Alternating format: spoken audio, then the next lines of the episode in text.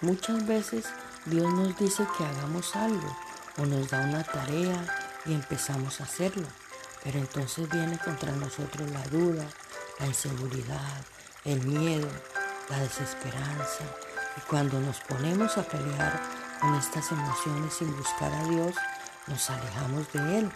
De repente el problema tiene toda nuestra atención.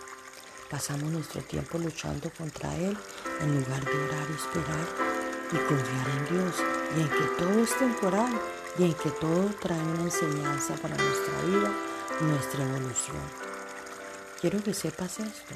No buscar sanidad interior realmente es tu problema y está totalmente ligado a tu relación con Dios y es afianzando tu relación con Dios que esto se convierte en el problema de Dios y así le das derecho a actuar en tu vida y perderás tu, o perderás tu tiempo si desvías tu atención de las asignaciones y oportunidades que Dios te ha dado si comienzas a esforzarte en el problema y en tus emociones y pensamientos.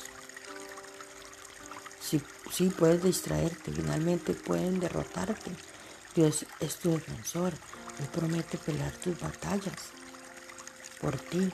Entonces, cuando comiences a provocar una tormenta en tu vida, agradece a Dios que tiene la victoria a través de Él y haz estas simples cosas. Ora y confía en Dios y repite, por favor repite. Padre amado, gracias por el poder de tu gran amor. En lugar de tratar de pelear mis propias batallas, te las entrego hoy.